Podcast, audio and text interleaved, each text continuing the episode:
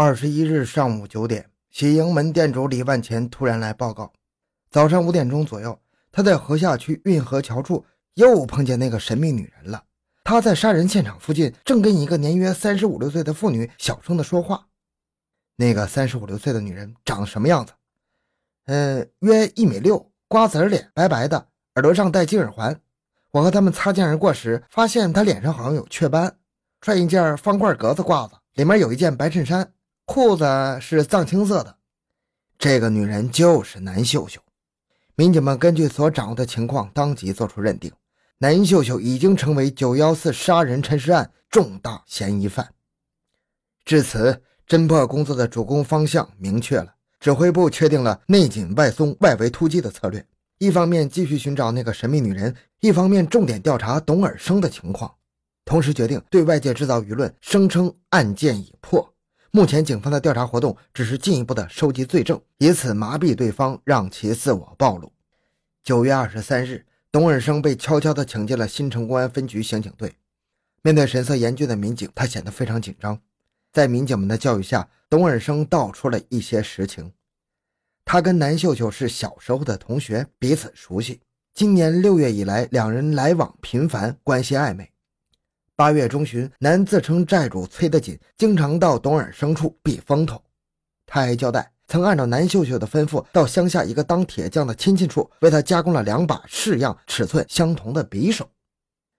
南秀秀让你给他做匕首，干什么用？侦查人员问道。我只记得他跟我说是为了剥狗。南秀秀什么时候让你给他做刀的？嗯，大概是九月五号。案发后，你见过南秀秀吗？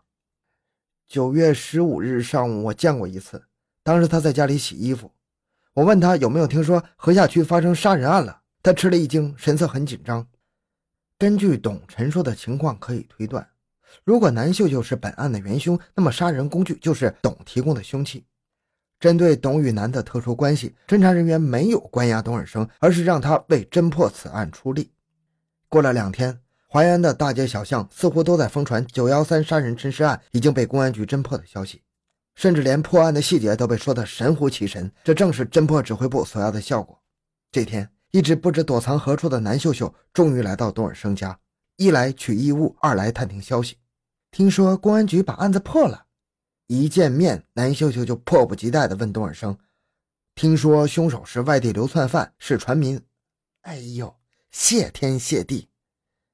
怎么是你干的？你一个人怎么杀得了程顺呢？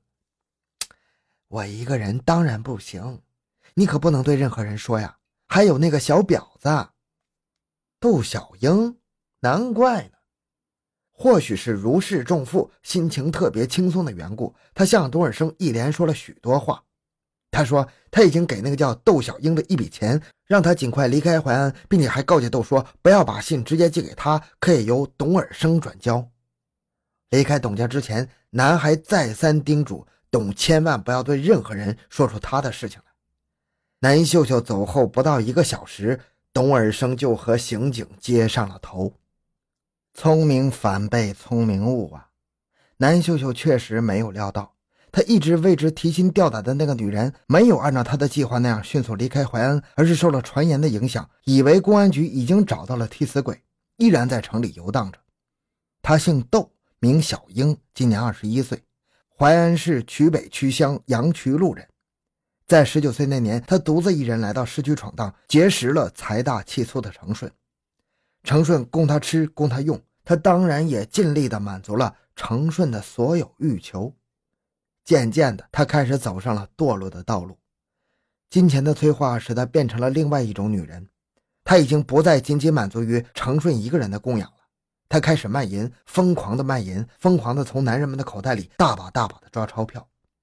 个体旅社、城墙下、防空洞中、古运河边、公园的竹林里，窦小英都在那里做过买卖。什么伦理道德呀，羞耻良知啊，甚至连威严的法律，他都不看在眼里。为了钱，他什么事都做得出来。法网恢恢，疏而不漏。九月二十五日，当窦小英走在和平路口的时候，突然被迎面两个陌生男子不注意似的撞倒了。他刚要呵斥责骂，那两个人却热情地问他：“爹伤了没有？”并且不由分说的招来一辆出租车，坚持要送他去医院。坐在车里，窦小英脑子里还是晕乎乎的。直到车子停在了市公安局刑警队的门口，走出车门的窦小英这才恍然大悟：这两个人原来是便衣刑警，不由得从头顶一直凉到脚心呢。讯问立即开始。说实话，为了接待好这位久违的客人，刑警们着实忙活了半天。侦破指挥部不仅指挥民警们在各个要道卡口以及窦小英可能出现的地方进行了布控，而且超前准备了一套经过仔细研究的讯问策略和方案。窦小英，你今天进城干什么呀？走亲戚呢，到我大姐家去。据我们掌握，你在市区没有姐姐，我自己认的干姐姐。什么名字？住什么地方？叫大秀，住新城区。姓什么不知道。叫南秀秀吧，侦查人员试探性的火力侦查，可能是吧？不，不姓南。窦这才发现说漏了嘴。按照原定计划，审讯人员打好这伏笔之后，马上进行第二个步骤，直接审查窦小英的卖淫问题。经过工作，窦终于伴着哭声交代了卖淫的违法犯罪事实，交代的情况与民警们所掌握的基本相符。这时。在隔壁监视着整个审讯情况的指挥员通过耳机发出了新的指令：“火候已到，迅速切入正题。窦小英，你应该把你所有的问题都谈清楚，请你回答，究竟是什么样的利害关系把你同南秀秀捆到一起的？”审讯人员单刀直入地提出了他最为忌讳和紧张的问题：“我们只是性情相投，认得干姊妹。他让你干过什么？”他没让我干过什么，没让你干什么。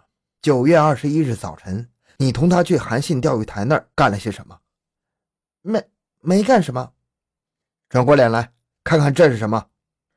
审讯人员从抽屉里拿出一个沉甸甸的档案袋。窦小英眼睛直勾勾地盯着档案袋，脸色霎时变得铁青。档案袋里倒出来的是一把用药棉裹着的匕首。原来九月二十一日那天。刑警们接到喜盈门店主的报告之后，迅速赶到了南秀秀与窦小英曾经出现的运河边韩信钓鱼台附近。人虽然没有找到，但是细心的刑警们却从一棵树底下挖出了凶手埋藏的匕首。